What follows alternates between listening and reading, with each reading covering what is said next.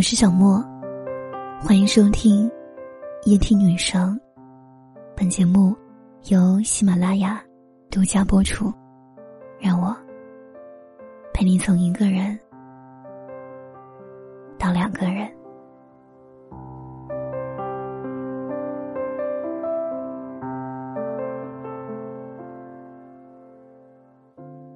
当我们身边的人卯足了劲儿的加速。更快的换大房子，换新车子，换一份听起来高大上的工作。你是否有勇气慢下来，且心不慌呢？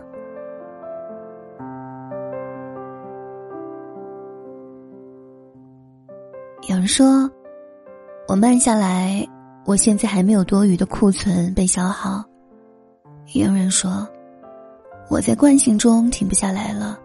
虽然我已经有了相当可观的库存，在这个崇尚金钱和财富的时代，慢生活似乎已经成了无用的奢侈品。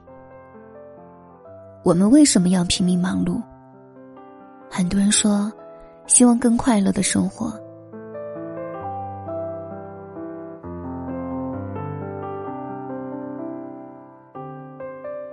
我认识一对夫妻，他们生活在荷兰。有别墅和花园，最近又搬到了更大的别墅和花园。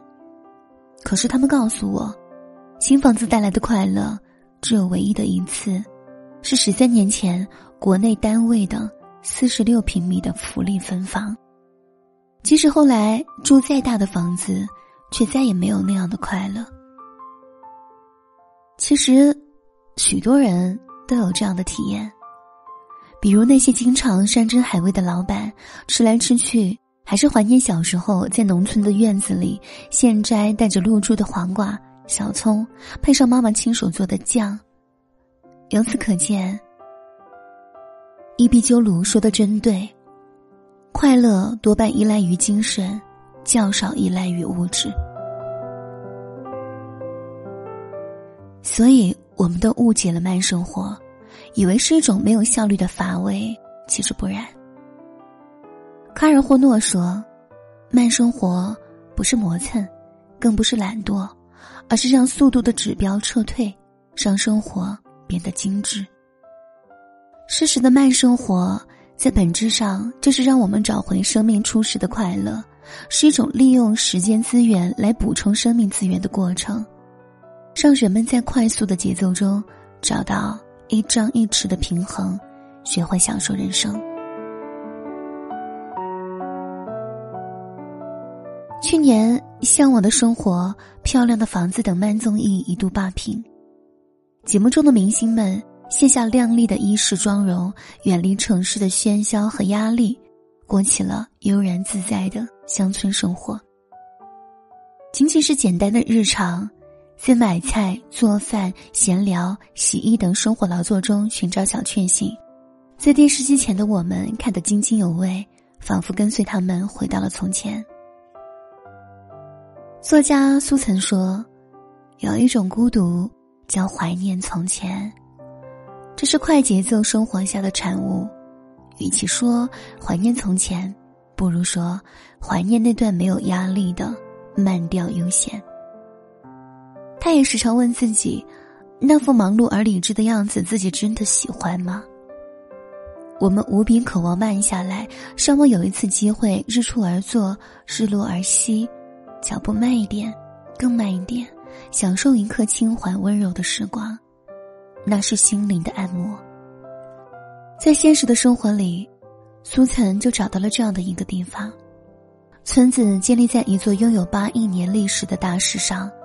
这里的人们至今仍保留着传统的田园生活，漫步在这座用远古石头砌成的古村落里，路过屋檐上的炊烟，路过纳凉的老人，路过地里功夫的农夫，路过温暖古朴的房屋，心里说不出的感动熟悉。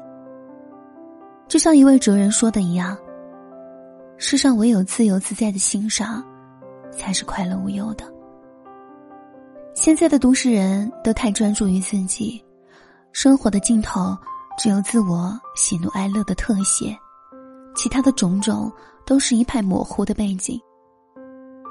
如果我们能偶尔放慢脚步，活在当下，就会恍然发现，世界每时每刻都在打扮着自己。还有什么比黄昏时乡间绿野小路、晃晃悠悠的散步更令人心旷神怡？生活从不会为任何人停下脚步，哪怕我们匆匆赶路，得到的往往也比舍弃的多。反而，当我们不再急迫，完全遵循自己的速度前行，或许才能够明白生命的真相。米兰昆德拉说：“慢是一种正在失传的乐趣，慢才是快乐生活的要素。”真正有品味的生活，都是从慢生活中酝酿出来的。去慢生活，我们就会找到那一条路，它是一种休息，更是一种修行。当我们爱上这种节奏的时候，就是享受到了它带给我们的那份充实的宁静，不急不躁的经营着自己的小日子，食物可以更健康一点，衣橱可以更井井有条一点。家可以更舒适一点，朋友可以更简单一点，快乐就会更多一点。所以，慢下来去生活。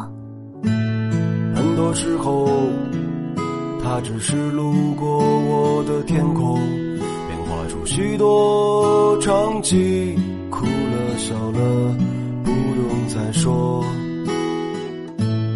牵着他的手，带他走，遇见生活。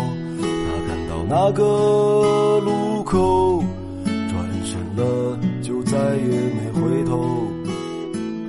叶落的时候，想起有过的温柔，花谢以后，才看到青春你我。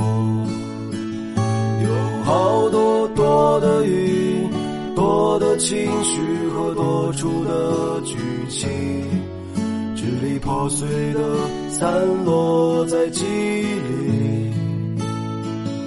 有好多多的我，多的风景，你不在这山水里。雾开云散，看得更清是你的美。